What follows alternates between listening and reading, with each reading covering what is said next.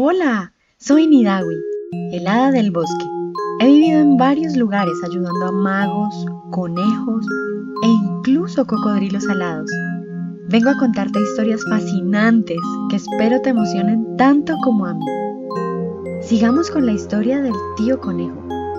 Bueno, déjame ver. ¿Dónde estábamos?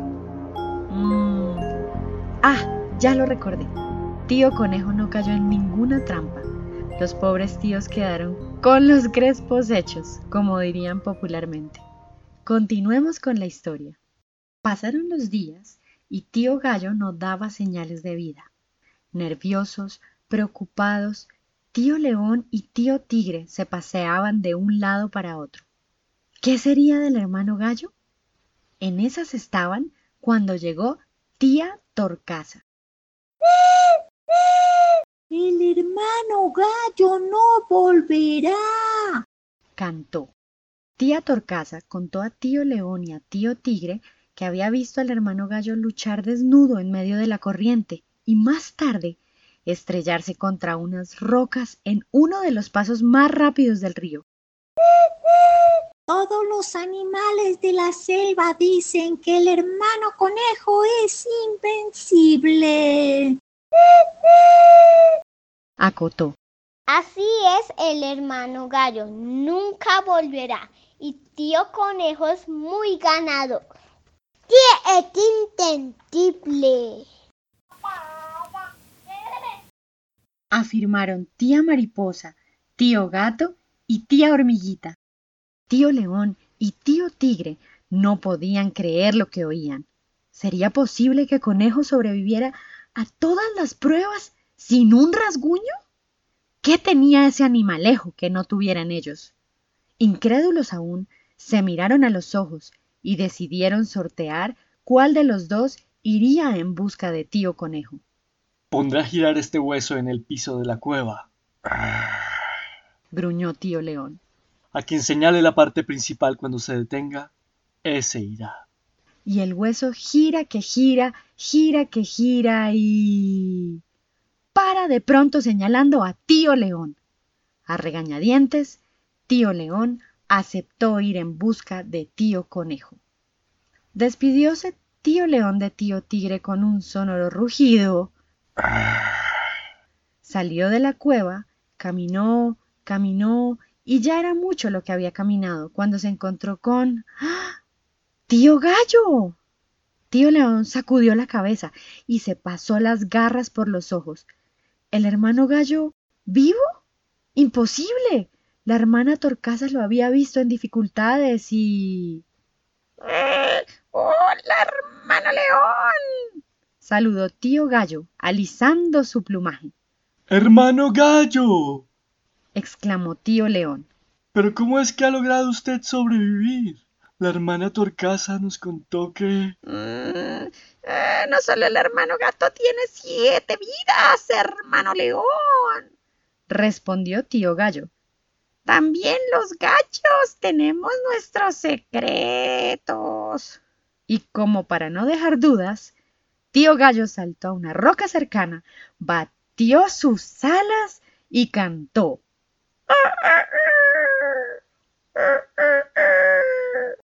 Tío León no salía de su asombro. Vivo el hermano gallo, todo sería diferente. Conejo se arrepentiría de haber nacido. Lucharían los dos como uno solo contra Conejo. Tío Gallo contó a tío León lo que le había pasado con tío Conejo. Conejo era muy fuerte, pero no invencible. Su principal cualidad era la astucia, y sus aliados, los pájaros y algunas especies menores, no eran de temer. Para vencerlo, era necesario utilizar su misma arma, la astucia. Si algo le había permitido a él sobrevivir a los ataques de conejo, era la astucia.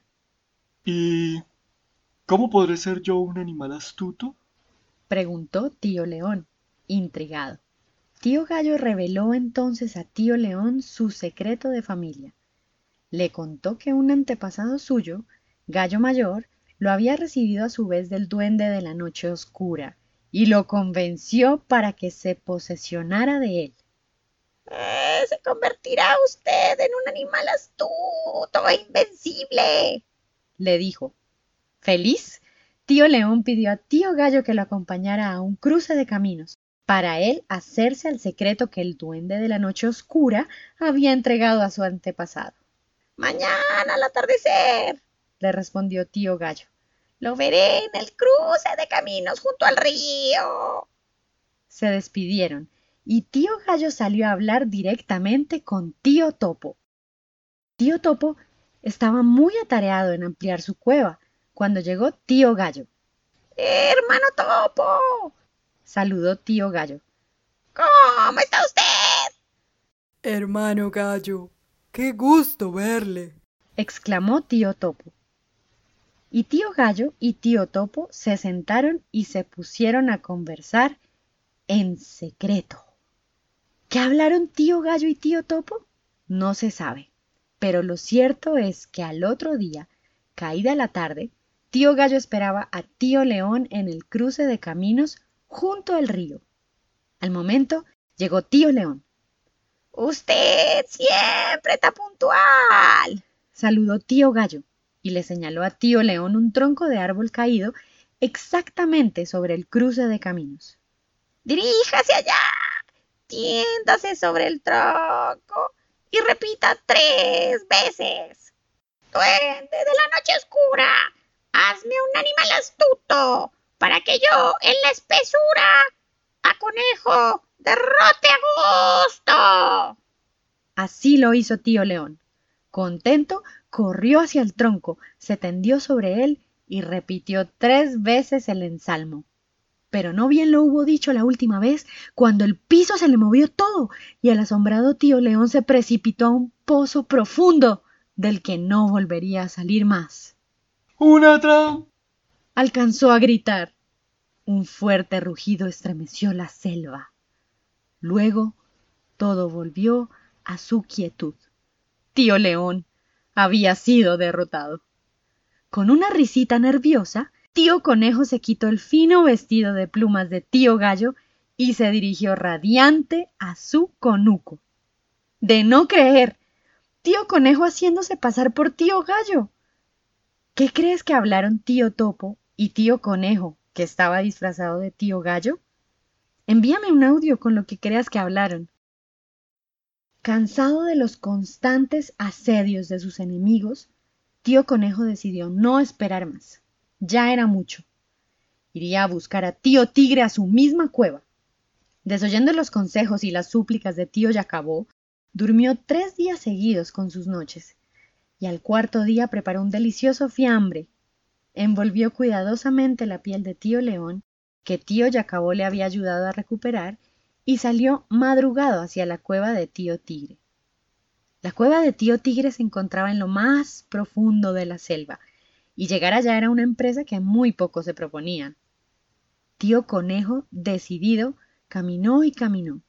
Al mediodía, cuando el sol estaba en lo más alto del cielo, se detuvo para descansar, masticar algunas hierbas y refrescarse. El calor era insoportable. Vencido por la modorra, tío Conejo dormitaba cuando se presentó tío Loro. Buenas tardes, hermano Conejo saludó tío Loro. Tío Conejo le devolvió el saludo, inclinando la cabeza, y lo invitó a sentarse. Gusto en verlo, hermano Loro, dijo. Conversaron y tío Conejo, con cara de abatimiento, contó a tío Loro en detalle su derrota frente a tío León.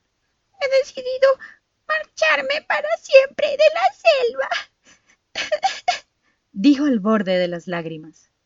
Tío Loro no podía creer lo que oía tío conejo derrotado? Imposible. Pero ahí estaba la prueba. Lejos de su conuco, derrotado, humillado, se marchaba para siempre de la selva. El hermano tigre tiene que saber esto, dijo para sí tío loro. Y despidiéndose de tío conejo, voló raudo hacia la cueva de tío tigre.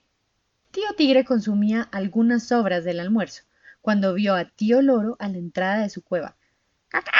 ¡Cacá! ¡Salud, hermano tigre! gritó tío loro levantando una de sus alas.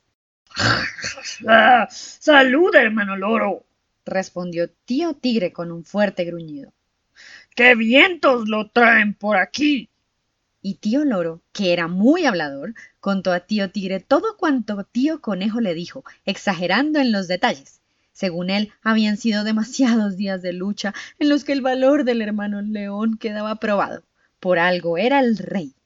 Tío Conejo, derrotado, se marchaba definitivamente de la selva. El hermano león merecía la gratitud y el respeto de todos los animales. Así dijo tío loro. Y tío tigre no cabía en sí de la felicidad. ¡Ar! ¡Al fin! Gruñó complacido. Pero, ¿dónde está el hermano león? ¡Ah! ¡Viene en camino! respondió tío loro. Regocijado, tío tigre daba vueltas y más vueltas a lo largo y ancho de su cueva. ¡Ah! El hermano león es un animal muy listo. exclamaba.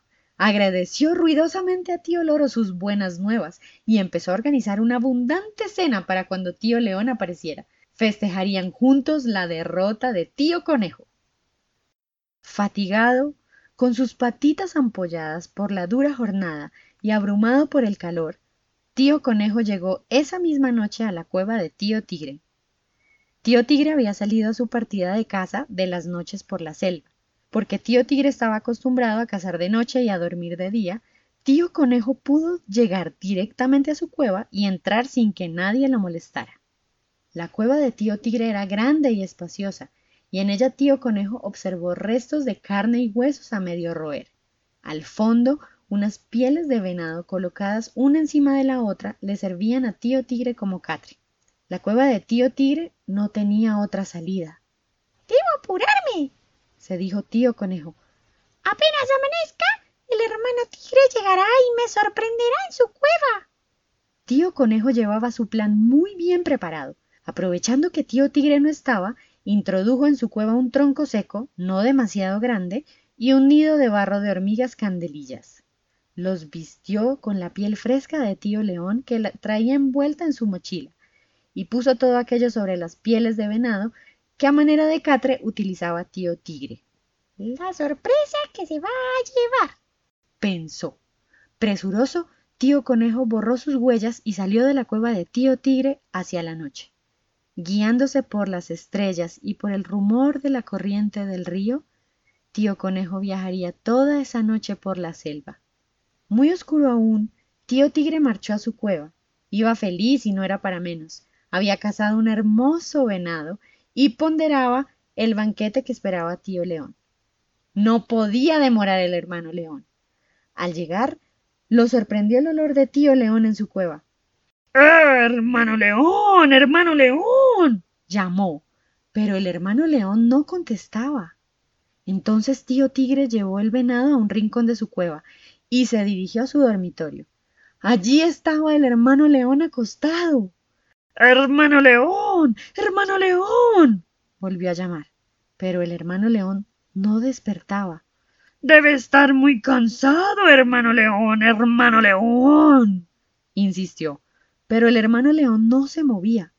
Tío Tigre se quedó viéndolo, y como tío león no respiraba, se preocupó muchísimo. Hermano león, hermano león. gruñó. Decidió moverlo, primero con suavidad y más tarde con fuerza. Lo movió y lo movió, y cuál no sería su sorpresa al descubrir que allí no estaba tío león, que allí lo que había era un tronco seco, no muy grande, cubierto con su piel fresca y. ¡Ah! ¡Hormigas candelillas! Furiosas, las hormigas candelillas atacaron a tío tigre prendiéndosele a su piel. ¡Ah! ¡Esta labor es de conejo! gruñó furioso tío tigre, sacudiéndose las hormigas. Y entre más se sacudía, más lo picaban las hormigas candelillas. ¡Ah! ¡La va a pagar muy cara el condenado! gruñó. Y también loro por mentirosa. Rabioso y lleno de hormigas candelillas por todas partes, tío tigre salió selva afuera en busca de tío conejo. Después de viajar toda la noche por la selva, tío conejo llegó a su conuco. A estas horas el hermano tigre debe venir hacia acá, murmuró. Cansado, Sudoroso, recogió sus cosas, se aprovisionó de hierbitas tiernas, se despidió de tío Yacabó y se encaminó al pueblo más cercano. Allí vivía el hombre. Tío Conejo tenía noticias de que el hombre buscaba a tío Tigre para quitarle su piel.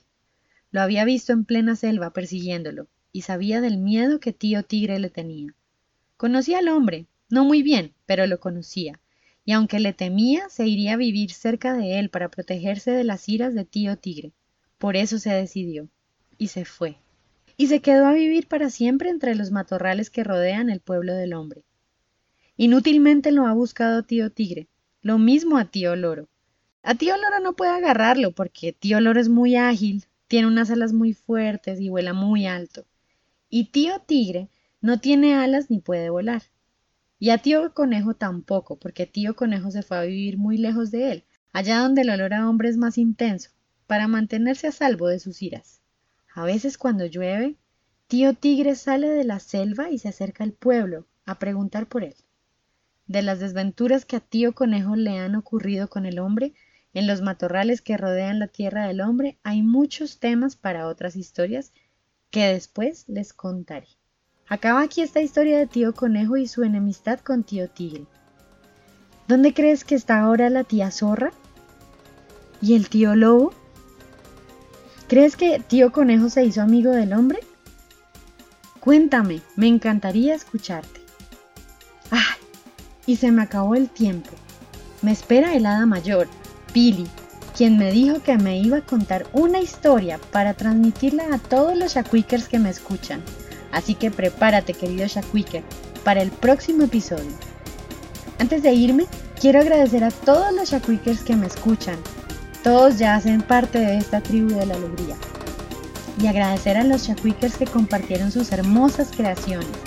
A Dalina, a Isa, a Julie y las voces especiales del tío Flacao, la tía Maggie, el hada mayor Pili, Isa, Julie, Juanita y Esteban que estuvo en el episodio anterior. Si quieres ver sus creaciones o enviar algo tuyo, Puedes ir al Facebook de Voces Encantadas o a arroba Voces Encantadas en Instagram. Recuerda, sueña y sé feliz.